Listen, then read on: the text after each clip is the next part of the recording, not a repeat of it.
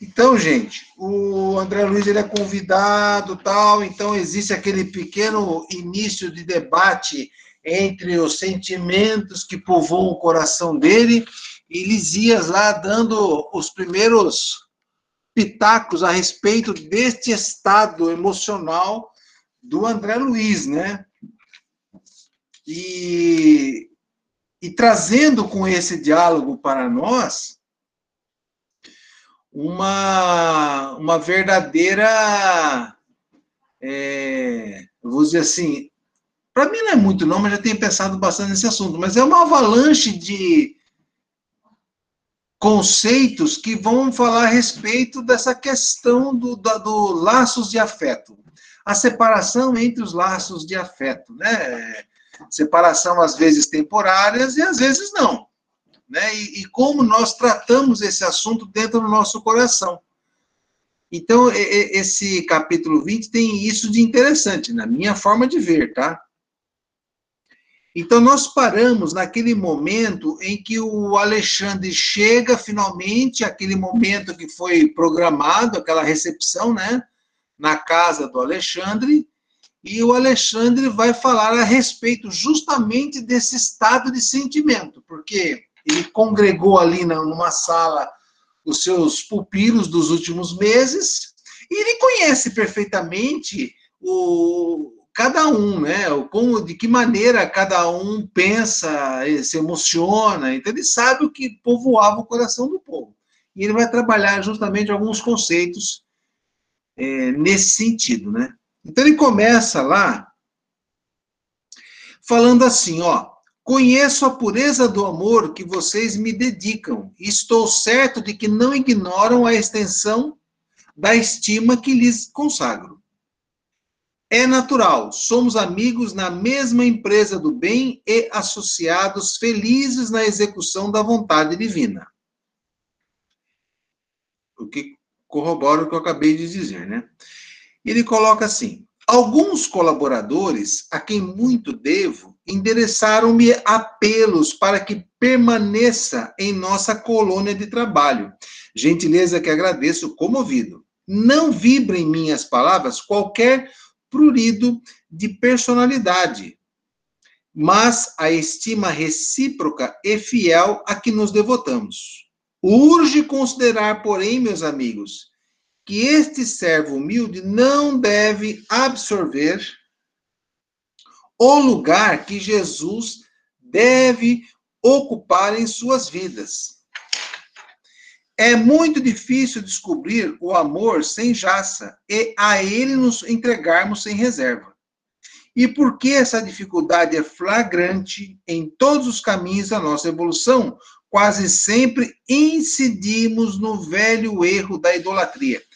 Eu fiquei aqui pensando, sabe, naquela questão é, que Jesus conversou com Pedro naquele diálogo de ontem da palestra, em que aquele que não colocar o reino dos céus acima dos laços de família, acima dos laços de parentesco, tarará, não poderá ser, né, não, não fará parte do, do reino dos céus. Então, é, o Alexandre começa já a, a, esboçar um gráfico a respeito de como deve ser a nossa conduta é, quanto a essas coisas, porque a gente gosta de estar perto de quem nos faz bem, né? É, é, gostoso você ter uma pessoa que, que te traz luz em vários assuntos, né? É, na nossa casa espírita, por exemplo, nós tínhamos a Crista, o Frank, esse pessoal que foi embora, e, e eu não sei se vocês, mas no começo, é, eu e a Débora, que, que fomos pintinhos, que, que, que eles pegaram, saindo da casquinha do ovo ali, naquela questão espírita, né? A gente sentiu assim, meu Deus do céu, vamos ser assim, órfãos de pais e mães vivos, né? Essa questão da, da caminhada é, espiritual aqui, né? Eles vão embora e vão nos abandonar, como é que fica, como é que a gente vai, tal, tal, tal. E Alexandre está dizendo exatamente isso, é da nossa é, estrutura psicológica nos agarrarmos a, a quem nos faz bem, né? a quem nos traz novos ares, esse tipo de coisa. Diga! É, então, eu acho que assim, Francisco, é, eu acho que nem tem tanto problema a gente amar, né, as pessoas, querer estar perto. Eu acho que ele deixa bem claro aqui que é a questão da idolatria, né? Idolatrar é quando a gente ama excessivamente, quando a gente fica cultuando alguém, adorando a algo ou alguém, né, ou, ou um objeto ou uma pessoa, e isso aí a gente sabe que está vinculado com a paixão, que é algo que não nos faz bem, né? Quando a gente de, é, é, a gente no primeiro mandamento fala que a gente deve somente amar, adorar a Deus, né? E porque just, é, então eu acho que esse é o, o X da questão, para que não fique confuso assim. Não tem problema que a gente estabeleça é, laços de afetos, de amor com as pessoas que caminham com a gente. O que nós não podemos é amar excessivamente.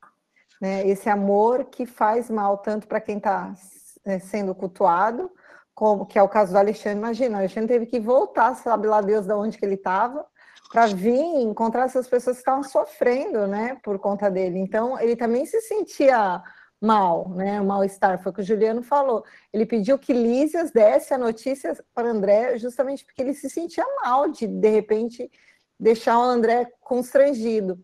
Então, acho que a questão da relação é, que André nos fala aqui, nos mostra, é que a gente precisa observar o quanto que a gente está demandando de energia excessiva, de cultuar, de, de amar demais, de, de, de, dessa paixão, dessa coisa que, que a gente precisa saber, né? Exatamente, o amor, o amor verdadeiro, né? Que é o sem apego. E nós estamos estagiando, né? E a gente observa que não só André, outros também estagiar, ainda estavam estagiando aí nessa questão do amor. É isso. Parabéns. É, é isso que eu ia falar também, Rita, que eu concordo contigo na situação de que o Francisco também é, a, falou da situação da gente sentir a saudade, né, Francisco? Eu acho que isso é perfeitamente normal. Agora, a, o que a gente vai, é, como a gente vai conviver com essa saudade, como a gente vai ter a, o sentimento de amor é que leva em questão, porque quando a gente às vezes perde um cônjuge, um ente querido, então nós vamos nos adaptar a essa perda, isso é natural, isso é um período de é, realocação no nosso espaço, na nossa vida, no nosso, nas nossas emoções. Mas logo, o que eu percebo que eles pedem é que a gente volte para o eixo, é que essa saudade seja uma saudade que não nos desequilibre. Né? O amor é muito, o amor é grande, isso não tem mal nenhum, mas o transtorno que essa saudade que vai nos trazer, tem que tomar cuidado, eles pedem para a gente se equilibrar nessa questão, tanto quanto desencarna, quanto reencarna as saudades que ficam, que sejam saudades saudáveis, né, sem desequilíbrios, porque isso mostra uma algema, uma dependência, como a gente tem uma dependência, às vezes, química, né, de cigarro, álcool, às vezes uma dependência de alguém.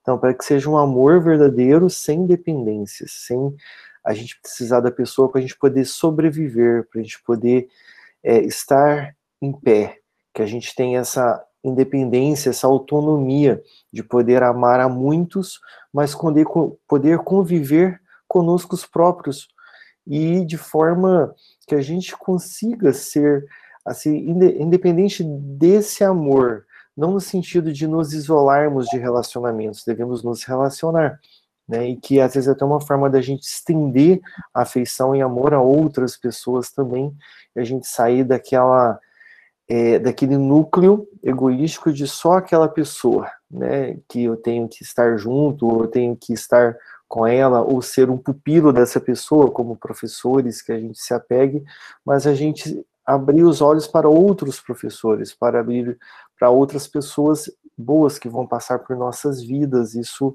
acaba rompendo barreiras e, e, muros que a gente faz ao redor de nós quando a gente tem alguém a gente acha que aquela pessoa já sente e acabou, né? Então, é, eu acho que a gente poderia colocar um termo aí, né, de é, equilibrar as emoções, conforme o André Luiz está falando logo no começo do texto, lá atrás, né? buscar o equilíbrio. Vai sentir, vai, mas é buscar amadurecer essa forma de sentir, né? Não ser tão. Eu não vou usar uma expressão infantilizada, porque é, ele é muito forte. Não é infantil. É uma coisa que a gente ainda não, não se deparou, não está preparado. Então, é, é, assim, é uma necessidade de realmente se potencializar a maneira né, de, de, de sentir. Vamos sentir? Claro que vamos. Tanto que lá no final de todo esse texto, a gente já leu, né? Todo mundo, ele se despede, todo mundo fica chateado, mas compreende. Aí o porta-voz, a voz de um dos alunos mais centrados lá, é o que vai dar o tom de despedida real. Mas assim, então é o equilíbrio na maneira, é buscar o equilíbrio, porque os vínculos interpessoais, eles serão sempre temporários em nossas existências daqui para frente. Né? Aliás, sempre foram, né? Serão temporários e, e na medida de nossas necessidades. Porque a partir do momento que a gente assimila o possível, nós vamos então para a experimentação do assimilado, do conteúdo assimilado, da experiência é, estudada, da, da experiência é, exemplificada. Nós vamos para a prática, não é isso? E isso nos nossos núcleos familiares, nos nossos núcleos de amizade, nos nossos núcleos de é, aprendizado, e assim sucessivamente. E para complementar essa ideia né, da, da, da questão do apego, ele fala assim, o Alexandre: temos criados muitos deuses à parte, para destruí-los, muita vez, em profundo desespero do coração, quando a realidade nos dilata a visão ante o horizonte infinito da vida. Na procura do conforto individual em face de problemas graves de nossa vida, raramente encontramos a solução e, sim, a fuga, da qual nos valemos com todas as forças de que somos capazes para adiar indefinidamente a ação imprescindível da corrigenda ou do resgate. Virá, porém, o dia da restauração da verdade, o momento do nosso testemunho pessoal. Ele coloca assim: ele passou em nós o olhar muito lúcido, onde víamos o reflexo de serena emotividade. E continua embaixo. É por isso, meus amigos, que o orientador consciencioso de sua tarefa não pode fugir aos imperativos da evolução dos seus tutelados, de quando em quando. É necessário, é necessário deixar o discípulo entregue a si mesmo, ainda que as mais belas notas de carinho nos sugiram o contrário. Junto do instrutor, o aprendiz quase sempre apenas observa.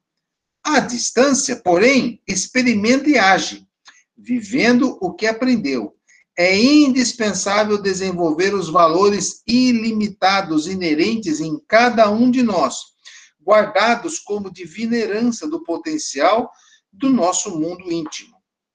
A proteção inconsciente, inconsciente, que subtrai o protegido ao clima de realização que lhe é próprio, elimina os germes do progresso. Quer dizer, eh, o Alexandre já deve ter sido educado mesmo e ter toda essa, essa visão de professor, né? Professor das emoções, do, do processo educativo necessário a nós outros que estamos na linha de trás, tal. Achei muito legal essas coisas, muito legal. Né? É, Estabelecer a dependência dessa ordem é criar o cativeiro do espírito, que anula a capacidade de improvisação e estimula os vícios de pensamento. Lá no meu salão, a gente tem a menina que está aprendendo as coisas que eu faço lá, tal. Então, eu fico assim, eu tenho essa grande dificuldade de liberar que ela faça as coisas por si própria. Nossa Senhora, eu fico em cima, tal, tal, tal, e eu não dou muito espaço para a coitadinha voar. eu li isso aqui ontem, li antes de ontem, li hoje de novo, falei, meu Deus do céu, eu preciso deixar os outros respirarem um pouquinho, né? E assim tudo na nossa vida. Naquilo que a gente se propõe a passar para os outros, né? Passa adiante, passe adiante e deixe os outros trabalharem. Bom, é isso. Algum comentário, gente? Ele, ele, ele, complementa assim uma frase lá: ó, fujamos ao condenável sistema de adoração recíproca, em que a falsa ternura opera a cegueira do sentimento. Respeitemos-nos mutuamente na qualidade de irmãos congregados para a mesma obra do bem e da verdade, mas combatamos a idolatria. Bem queiramos-nos uns aos outros, como Jesus nos amou. Todavia, cooperemos contra a insuflação do exclusivismo destruidor. Somos depositários de grandes lições de vida superior. Quer dizer, a vida de Jesus, né, ele fez todo um trabalho e o que ele menos, é, assim, o que ele sempre grifou foi a questão da humildade, né, do, da, do anonimato, do processo todo, ele nunca quis o estrelato. Esse é, é, é uma das grandes lições de Jesus. Pô-las em prática, estender as mãos amigas aos nossos semelhantes, é o nosso objetivo fundamental. Cada um de nós tem obrigações em separado, nos setores diferentes da atividade espiritual. Durante meses estivemos quase sempre juntos, quando a oportunidade permitia. Ele vai uma, ele vai a descrição. Ah, ele coloca lá.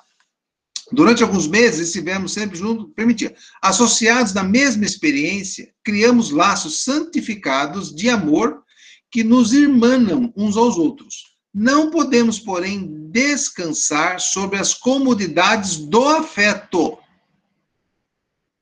É preciso enfrentar as asperezas do serviço, conhecer a luta, testemunhar aproveitamento. Nunca me valeria da qualidade de instrutor para impedir o crescimento mental de vocês. É a contenção do ego, né? É, e está nos chamando realmente a percepção da gente conter o ego até na manifestação do afeto. A terra, que nos é mãe comum, reclama filhos esclarecidos que colaborem na divina tarefa de redenção planetária.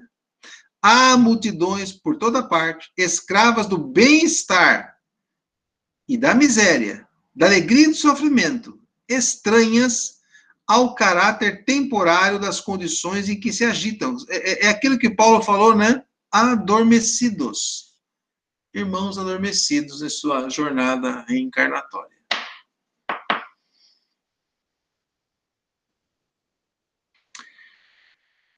Experimentem nele o que aprenderam, despertando as consciências que dormem ao longo do caminho. O aprendizado fornece-nos conhecimento. A vida oferece-nos a prática. Usa, unamos a sabedoria com o amor na atividade de cada dia. E descobriremos a divindade que palpita dentro de nós, glorificando a terra que aguarda nosso concurso eficiente, pelo equilíbrio e compreensão.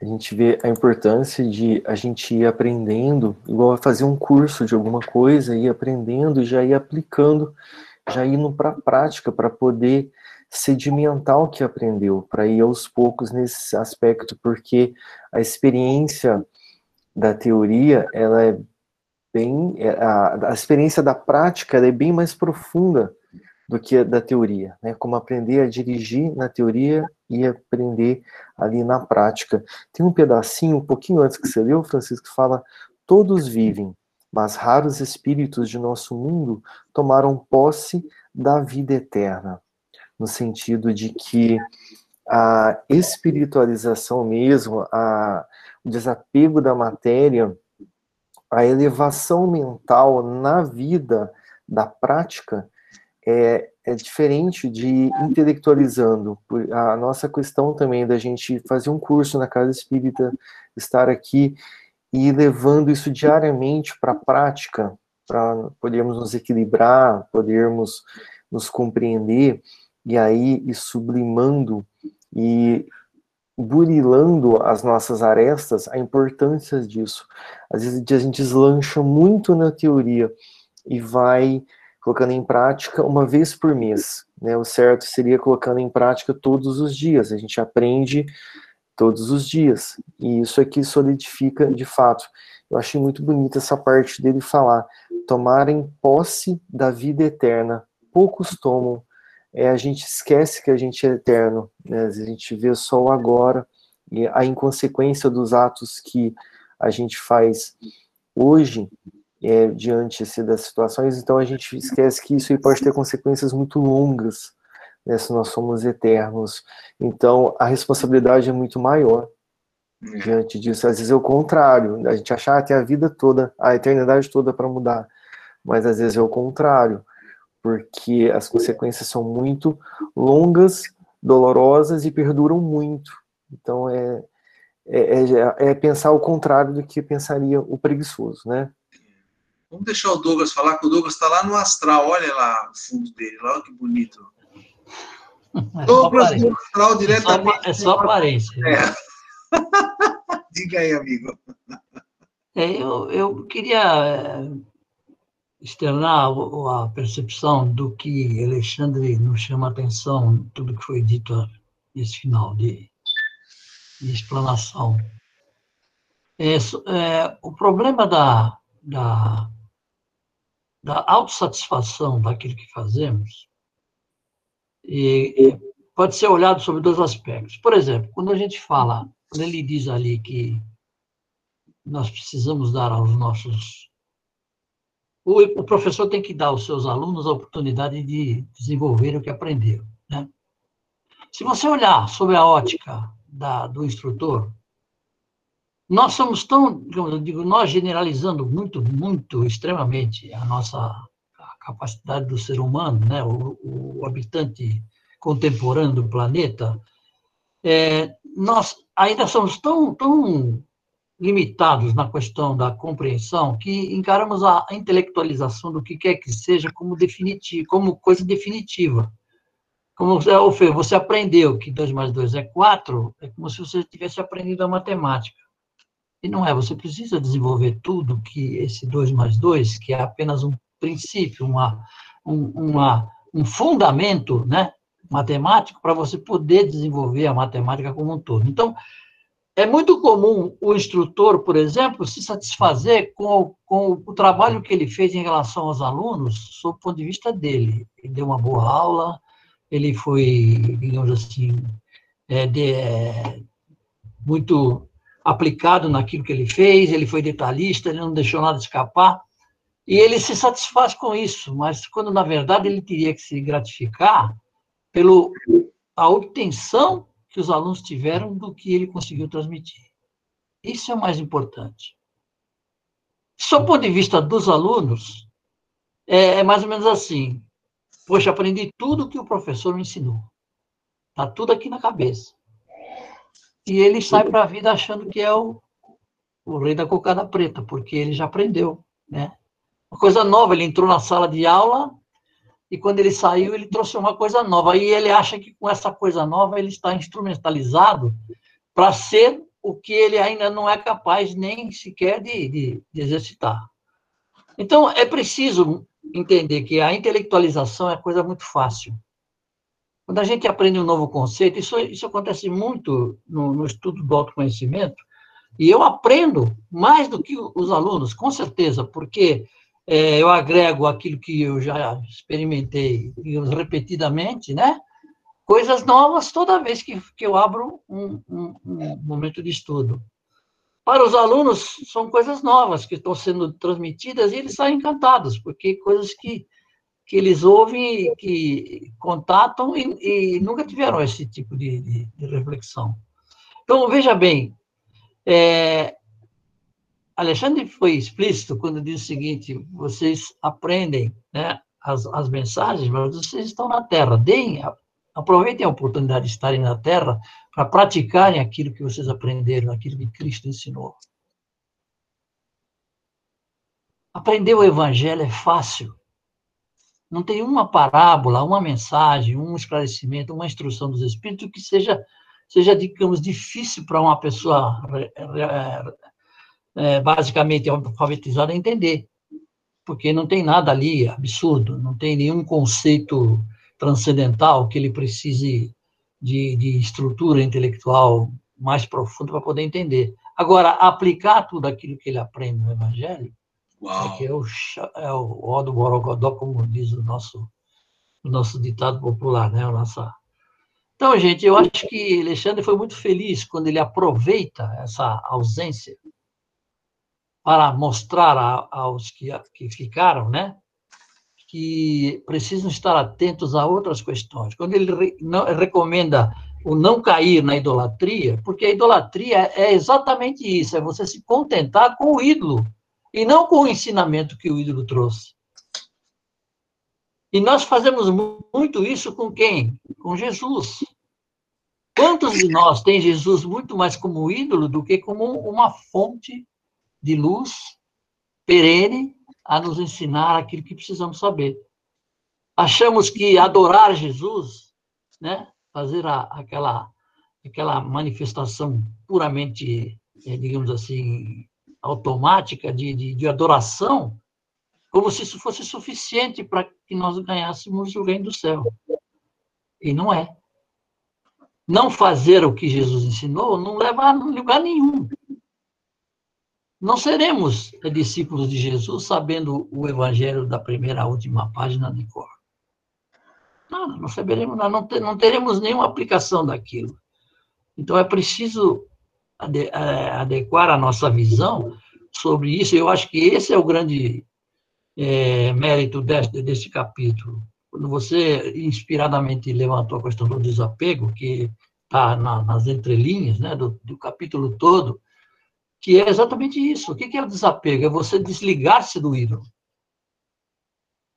Amar o ídolo, aceitar o que ele nos ensina, mas não estar ligado a ele como se fosse uma coisa absolutamente indispensável. Sem ele eu não sou ninguém. Não. Ele me deu liberdade para que eu pudesse ser. Como ele mesmo diz, sois deuses, podeis fazer tudo o que faço e muito mais. Então era essa a minha colaborar, modesta colaboração. Muito bom, Francisco. Eu acho que tem uma coisa assim, meio de fundo da nossa psicologia, né? A, forma com a qual nós, nós chegamos aqui nesta terra, neste, nessa reencarnação, através da maternidade, né? Então, aquele ciclo que o espírito experimenta, a extrema proteção da mãe, às vezes de uma glória do pai também, né? É, aquela coisa de amparar, o amparo que ele recebe, até ele se casar e sair de casa, né, de, de maneira geral, é, parece que nos educa a dependência, né, dá essa essa coisa, para mim pessoalmente, assim, a leitura desse texto me levou exatamente a essa reflexão, né? A nossa dependência emocional de pessoas que nos, que nos trazem essa, esse clima de segurança, de luz, de guia, guia, e muitas vezes, na melhor das hipóteses, de modelo também, aqui na encarnação. Então, quando essas pessoas nos deixam através da morte física, a gente pode realmente ter um baque desgramado, né? Então, eu usei todo esse texto para essa reflexão. É, o Alexandre ele fala assim no quanto nós devemos reter as coisas boas aprendidas durante a convivência e colocá-las em prática, né?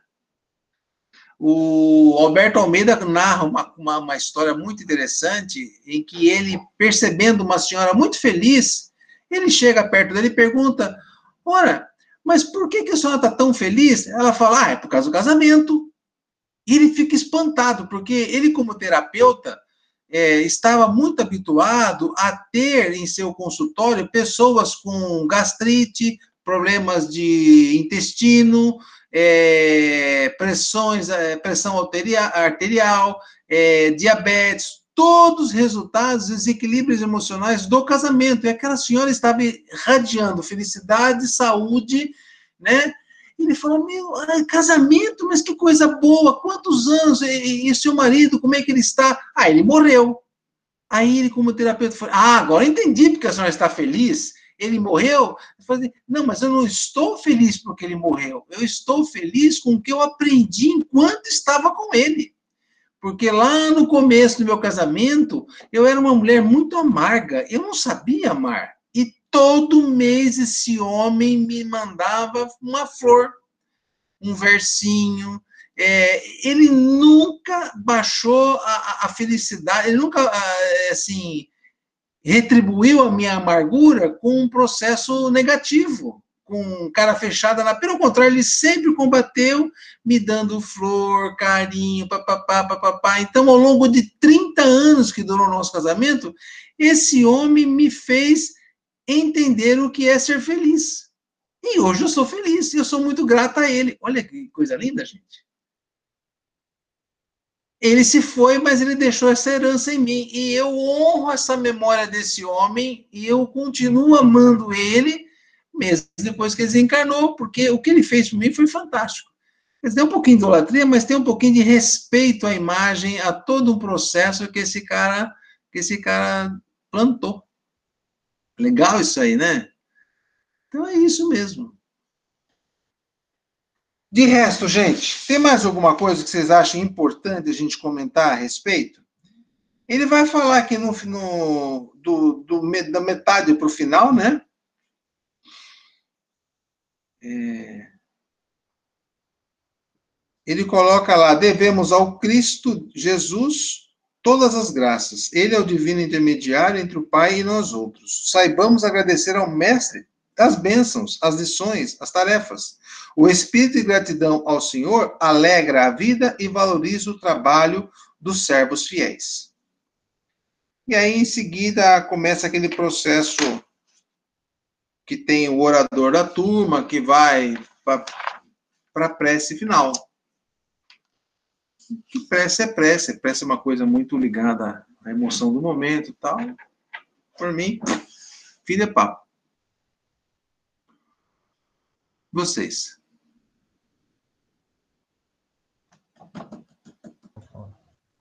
É, eu não sei se se alguém vai querer comentar mais alguma coisa desse capítulo, né?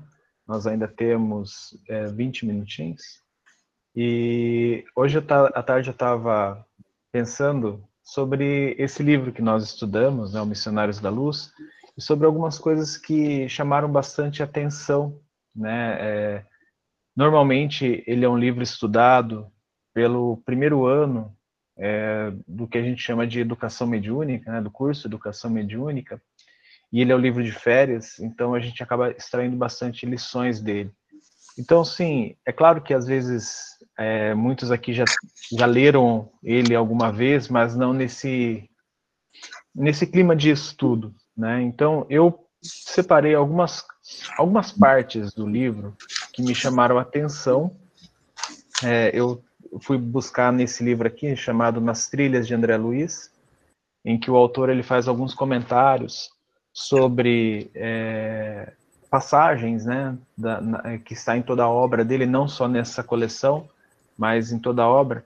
E algumas coisas que me chamaram a atenção, né, se vocês me permitem, eu vou relembrar, a gente vai conversar um pouquinho sobre isso, né, se vocês é, acharem que deveriam comentar, se tem alguma dúvida, né, é, ou uma percepção diferente também. É, e também, se vocês quiserem colocar algo diferente disso aqui, alguma lembrança do livro que vocês, algum momento que chamou bastante atenção que eu não mencionei aqui, então podem abrir o microfone e falar. É, a primeira delas, eu acho que é a, a, a, é a parte que mais chama atenção nesse livro, é pelo menos é o que eu ouço mais citar, que é na questão da reencarnação de Segismundo. Né? São dois capítulos deste livro que demandam bastante tempo, bastante é, um empenho muito grande para a compreensão, né? E uma das coisas que esse autor, né, que é o, Jorge Reis, ele coloca é a redução do perispírito. Muitas vezes a gente tem a, a, a ilusão, né, como nós espíritas, que o perispírito ele vai ser sempre da mesma forma. né? e é óbvio que lá no Educação Mediúnica a gente compreende que o perispírito é moldável.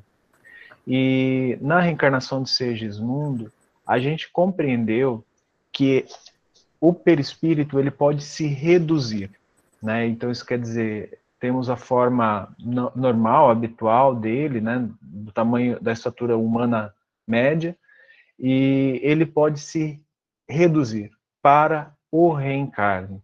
Existem outras situações também, né, principalmente ligado à questão da ovo, ovoidização e outros tipos de transformação, e também a questão né, que a gente vai ver nos livros posteriores, que eles chamam de licantropia, é, a transformação em alguns tipos de animais. Pode falar, Francisco.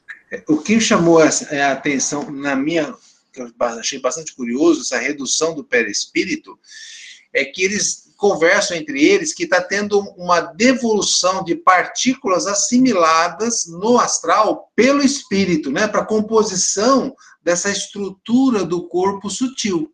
E que essas partículas não serão mais usadas no corpo físico. Então, ele perde realmente material, ele devolve para o espaço o material que foi anexado ao corpo espiritual que não vai ser usado né, no corpo de carne. Eu acho legal essa, essa redução, não é simplesmente assim uma compactação. Não, ele devolve, com isso reduz. É, tanto que é uma, uma da, das partes que você colocou que o, que o autor ele, ele, ele pontua aqui, né? Ele fala né, que ao aproximar-se da fase final do reencarne, quando os espíritos construtores começaram o trabalho de magnetização do corpo é, perispirídico, André Luiz percebeu que alguma coisa da forma de Segismundo estava sendo eliminada, quase que imperceptivelmente, e à medida que se intensificavam as operações magnéticas, tornava-se ele mais pálido. Então é justamente isso que você falou, né? Essa, essa devolução das energias que eram a, a assimilação das partículas espirituais, né? Que ele não, não usaria nesse caso do, no reencarne. Douglas? É, eu queria aproveitar a deixa e fazer a seguinte sugestão. É, essa parte da, da, da contração e expansão do perispírito, ela está profundamente é, exposta no livro O Perispírito e seus Desdobramentos. É um livro de um estudioso do Espiritismo magnífico. Eu, no início, há uns, uns, alguns anos atrás, talvez uns 10 atrás, eu fiz uma palestra na cena sobre o perispírito. Depois, o próprio grupo achou que o nível estava excessivamente elevado para a plateia porque ele é mais para estudo do que propriamente para você fazer uma explanação. Eu fiquei empolgado, porque eu, eu li o livro todo, e... mas olha, é, a expansão, a melhor, a contração e a expansão do espírito, fora os casos que o, que o Juliano mencionou e a particularidade que você menciona também, Francisco. É, por exemplo, durante a, a fecundação, o perispírito tem que ter uma contração que faça com que ele caiba dentro do feto. Percebe o tamanho da contração? O quanto que vai se perder, evidentemente, de substância. E depois, à medida em que o, a gestação se desenvolve, o perispírito começa um processo de reexpansão, ou seja, de voltar para dar ao corpo, que é aquela que a gênese física, a biologia promoveu, a, a forma que nós acabaremos apresentando depois de encarnados. Tá? E quando o, ao desenlace, quando há a, a, a morte física, né, a desencarnação, o desencarne, ele continua o processo de expansão, porque ele ainda tem mais alguns, alguns graus lá de, de expansão. Então, leiam, vocês que são entusiastas, vocês vão adorar esse livro, porque é uma, uma fonte maravilhosa de informações que nós precisamos saber. Né? Que o perispírito é muito mais. Eu até ler esse livro, eu imaginava que o perispírito era uma forma, e que o corpo ficava, como se diz, contido nessa forma. depois que a gente lê, você acaba aprendendo que o perispírito ele é a matriz atômica de cada átomo que irá compor o corpo físico. Então, tanto que ele tem todos os órgãos, tem tudo que, que, que o, o corpo humano tem, É esse? perispírito e seus desdobramentos. É isso, e suas modelações. É, é esse mesmo, é, perdão. é, Eu tô, suas modelações, exatamente. é. Então é isso aí, é só uma sugestão. Tá todo mundo armado aí, ó. Leiam, todos vocês, se quiserem aprender mais sobre, sobre, sobre o que é a obra divina, né? E, na verdade, a gente confunde a doutrina dos espíritos como se fosse uma religião, e, na verdade, a doutrina dos espíritos é, é, a, é, a, é a, digamos assim, é a tábua que revela a obra do Criador. Até ao ponto em que nós somos capazes de absorver, obviamente. Né? Obrigado, gente. Obrigado pela dica, Douglas. Interessante. E eu fiquei pensando e conversando com algumas pessoas também sobre a pergunta que às vezes a gente ouve, quando que se dá a reencarnação? Aí a gente pergunta assim, em que sentido? Né? A gente vai pensar no sentido mecânico ou no sentido de vínculo, de ligação emocional e afetiva, que é importantíssimo também. Isso até casa um pouco com a questão da casa diretamente com a questão do aborto, né? Então, quando que se pode fazer aborto, né? Ou que sentido quando que se considera aborto, né? É, Então, tem métodos anticonceptivos que às vezes gera essa questão. Então, a gente vê que existem vínculos afetivos para o processo de reencarnação que duram anos. Ah, o processo reencarnatório da pessoa para aquela família, a união emocional daquela família com o reencarnante, às vezes duram cinco anos, muitos anos. E a questão mecânica é durante a fecundação. Né? Agora, não dá para desconsiderar isso daí. E foi perguntado para a gente também no curso ESG 2 sobre o, o DIL, né, se ele é abortivo ou não. E a gente vê que às vezes tem a questão da gravidez é, é só psicológica. Não existe a ligação de um espírito àquele embrião que está se formando. É puramente a força mental da mãe, né? E tanto que é uma gravidez inviável. Logo vai acontecer o aborto espontâneo, que não existe o feto ligado. Então, ou seja, Sigismundo, você vê que importância que foi essa conexão das visitas dele com a família, como isso promoveu e viabilizou a reencarnação. Que se não tivesse tido esse preparo todo, esses encontros dele espiritualmente com a família, não teria conseguido o reencarne. Então, acho que pode-se considerar que a, a partir das primeiras visitas, ali iniciou-se um processo reencarnatório no aspecto totalitário, não só mecânico, não só físico, né? É, e outra questão também, né, aproveitando que o Ivan falou da reencarnação, é, a reencarnação completa, né, a gente vê isso aqui no Missionários também, quando uh, o Alexandre menciona que o Herculano né, permanecerá em definitivo junto a Segismundo na nova experiência até que ele atinja sete anos após o renascimento, ocasião em que o processo, de reenca... o processo reencarnatório estará, estará consolidado.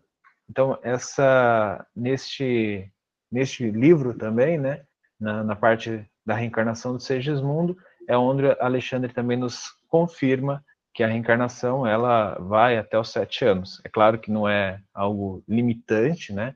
É simplesmente na proximidade dos sete anos ali que se completa a encarnação. Pode falar, Francisco. Só para complementar essa sua informação, a Nete Guimarães, para quem ainda não assistiu, ela tem uma palestra que fala como ocorre a reencarnação, que ela vai é, destrinchar esse processo do zero aos sete anos mesmo, porque é, é, muito interessante o encaixe do perispírito até o último ponto, que é o campo mental, onde há o, assim, vou dizer assim, o, o apagar das luzes em encarnações passadas para a, a, continuidade dessa encarnação, que é por volta dos 5, 6, 7 anos. Né? É isso.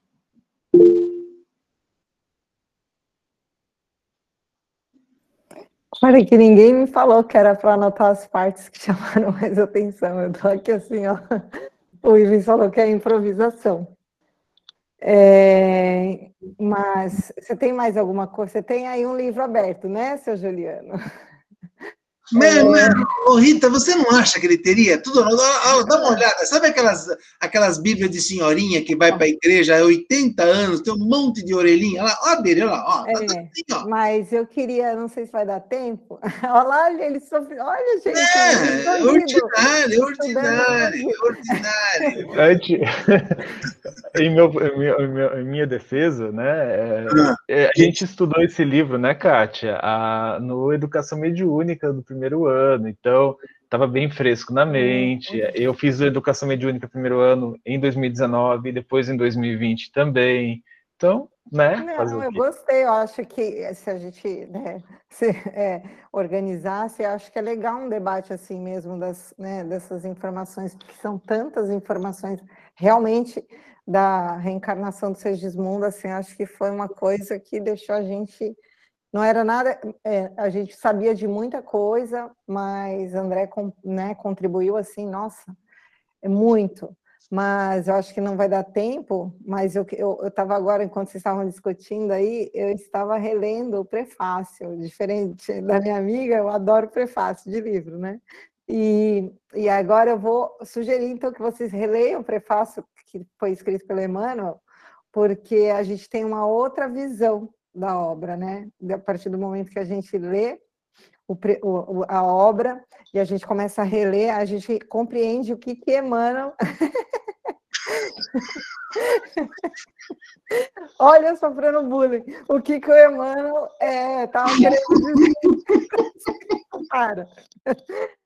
É sério. É, é muito importante agora, depois que acabar aqui, porque o prefácio é meio longuinho, mas é muito importante que ele, ele dá informações. É, vocês falando, já que o Francisco agora me cutucou, ele vai ver. Ele fala do perispírito logo no prefácio. Ele fala assim: o homem é um espírito eterno habitando temporariamente o templo vivo da carne terrestre, que o perispírito não é um, um corpo que vaga a neblina, e sim organização viva a que se amoldam as células materiais que a alma, em qualquer parte, recebe segundo as suas criações individuais. Que os laços do amor e do ódio nos acompanhem em qualquer círculo da vida e que outras atividades são desempenhadas pela consciência encarnada, além de luta vulgar de cada dia, e que a reencarnação é orientada por sublimes ascendentes espirituais e que, além do sepulcro, a alma continua lutando e aprendendo, aperfeiçoando-se e servindo aos desígnios do Senhor, crescendo sempre para a glória imortal a que o Pai nos destinou. Douglas, pode te dar Eu, Você quis dizer que a Emmanuel, apesar de ter dado um spoiler, a gente não percebeu, é isso? Não, não sei se vocês, né? Mas assim. É, mas é isso mesmo, é isso mesmo. É, eu acho que a gente lê o prefácio, que a gente sabe que o prefácio é um resuminho ali, mais ou menos, do que a gente vai encontrar na obra, mas depois que você lê a obra e você relê, eu não sei, eu, eu sempre releio o prefácio, tem essa mania. E aí você fala, gente, olha isso, né? Tava tudo aqui, ó, sabe? E aí você começa a entender direito, assim, né? Que, que Emmanuel fala, ó, se você não quer se movimentar, tudo bem, agradeça ao Pai, mas uma hora você vai ter que acordar, filhão. Tipo isso, estou resumindo. E, e, eu acho que é importante, porque ele fala, ele fecha o prefácio falando que essa obra do André Luiz, porque essa é a segunda, não, essa é a terceira. Ele fala que essa obra do André, ele traz uma série de, de é, ele desmistifica uma série de coisas com relação ao plano espiritual, do que você desencarna, que você vai ficar lá tranquilamente, não, mostra que você tem que lutar, que você tem que trabalhar, que o trabalho de, de aprimoramento íntimo continua, que você precisa trabalhar muitas questões que você carrega como espírito eterno. Então, eu achei que é, é muito importante que todos releiam o prefácio novamente. Pronto, consegui colaborar.